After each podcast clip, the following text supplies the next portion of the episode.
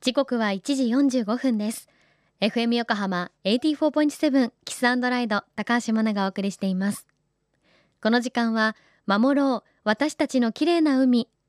FM 横浜では世界共通の持続可能な開発目標 Sustainable Development Goals SDGs に取り組みながら14番目の目標海の豊かさを守ること海洋ゴミ問題に着目。海にまつわる情報を毎日お届けしています。今週も由比ヶ浜を中心に活動しているワンハンドクリーンアップ鎌倉の代表サハルさんのインタビューです。サハルさんはビーチクリーンなどの活動を中心に活動していますが今年の夏は海を好きになったきっかけの沖縄石垣島でも新たな活動を始めたそうです。皆さんこんにちは。ワンハンドクリーンアップ鎌倉のサハルと申します。まあ、24歳の時から石垣島に一人旅をし始めて、まあ、コロナになるまで毎年年に23回ぐらい石垣に行っていたんですよね。でまあそれは何で行ってなかったのかっていうと本当に趣味というかただその島が好きで海が好きであのそこに暮らす人たちとの交流が好きでもう何て言うんでしょうその島の文化が好きでもうあの旅行に行っていただけなんですけれどもそこでやはりこう石垣島へのこの愛悼心というかそのすごい石垣島が好きなのでなんか石垣島のために何かできないのかなっていうのをちょうどコロナの時に石垣に行けなくなった時にすごい考える時があって、まあ、そこであの私自身すごい昔から生物が好きだったので、まあ、石垣島はそのウミガメがすごい産卵に来る自然豊かな浜がいっぱいあって、まあ、そこで調査をしている方たちっていうのがいらっしゃるんですね。で自分はその何かに関わりたいと思った時にやっぱりこう自分の興味があるものだったりとか自分が守っていきたいものっていうところに関わっていきたいと思ったのでそこのちょっと調査団体の方にあの自分が何かできることはないかっていうように連絡をこちらから取ったんですね。そしたら実はその石垣島のそのウミガメの調査団体あの民間団体でボランティアでやってらっしゃるんですけどもう人手が足りてなくて高齢化もしてきて正直困ってるんだよねって話を聞くことができてあじゃあ自分が動けるから自分がぜひそこに入っていきたいっていうところでコミュニケーションをとって今回ウミガメの調査員として行かせてもらうことになったっていうような背景があります。夜浜をまず歩いてウミガメが産卵に来るんですね。ただそのウミガメっていうのはすごい敏感な生き物なので人間の気配があるとすぐ産卵とかをやめてしまうんですごい慎重な調査になるんですけど産卵が終わって、まあ、浜に帰る時にウミガメの個体調査っていうのをまずするんですね。今までにこう誰かが調査をしたウミガメだとウミガメにこうタグっていう印がついてるんですけどそれをまずないか探してあとは甲羅の長さを測ったりだとかで、まあ、そのタグがなければ自分でタグ打ちをしてそのウミガメがその例えばタグを打ってれば次に誰かが見た時にいつここに来たっていうのが分かるのでそういうような個体選別調査っていうのをまず行ってでそこでまあ夜ウミガメが発見できれば産卵した場所はもう分かるので、まあ、そこはまあ自分たちの調査データで産卵ありっていうような調査データを持ってあのまあ見守っていくっていうようなところ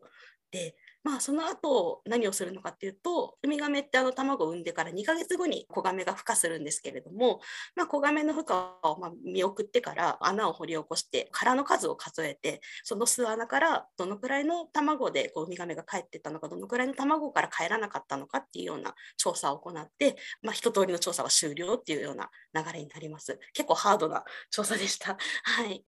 ウミガメの調査をしてるっていうと大体の人があの保護だとか保全っていう言葉を思い浮かべると思うんですね。自分自身もそのあの勉強はしてたので絶滅危惧種っていうところを知っていて全世界で見て減ってる生物守らなければいけない生物なんだなっていう認識はあったんですけれども実際に石垣島に行った時に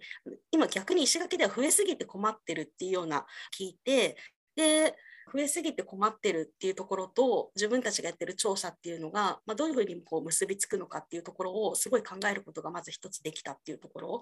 なのでこう私たちはこうウミガメを守る保全とか保護をするために調査をしているわけではなくて、まあ、そのなんで増えすぎてしまったのかなんで減りすぎてしまったのかっていうのをデータの統計を取って分かる分析をしていかなければいけない団体なんだなっていうところでそこは石垣に行って自分が実際にやってみないと減ってるってことも実際に知らなかったですしそれであのその減ってる増えてるっていうところを調べるためにデータが必要なんだなっていうところも学ぶことができたのでなんかすごい自分にとって行ってよかったなすごい経験になったなっていうふうに思ってます。まあ、自分は本当にただウミガメが好きだから 今回その調査団体の方に連絡をしてっていうところであのアクションを起こしていったんですけれどもやっぱりこうそのウミガメがその今増えすぎていることによって今度は逆に何が課題になっているのかっていうのを知ることができたので今度はその課題に向けて自分が何ができるのかっていうのを次にしていこうかなっていうようなマインドにはなってます。まあ、ただそこがですねあの神奈川にいても自分にできることっていうのはすごい少ないのでやっぱり石垣島に定期的に行くかもうちょっと移住を考えようかなっていうふうに なっちゃってますね今は。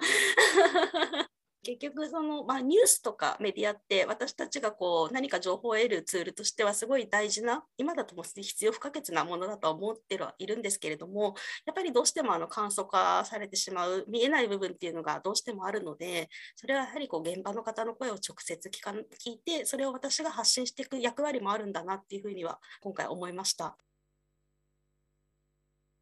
サハルさんありがとうございました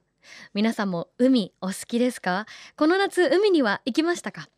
サハルさんの好きなものを原動力にする力人生を豊かにしてくれますよね。サハルさんは沖縄で海ごみの活動をしている中学生をゲストに迎えてトークセッションをされたり鳥取の中学生ともワークショップを開くなど積極的に若い世代との交流をされています。このことについて詳しくは明日お届けします。FM 横浜では海岸に流れ着いたゴミなどを回収し海をきれいにしていくために神奈川守ろう私たちのきれいな海実行委員会として県内の湘南ビーチ FM レディオ湘南 FM 湘南ナパサ FM 小田原のコミュニティ FM 各局その他県内のさまざまなメディア団体のご協力を得ながら活動しています。また日本財団の海と日本プロジェクトの推進パートナーでもあります。FM 横浜守ろう。私たちの綺麗な海チェンジフォーザブルー。明日もお楽しみに。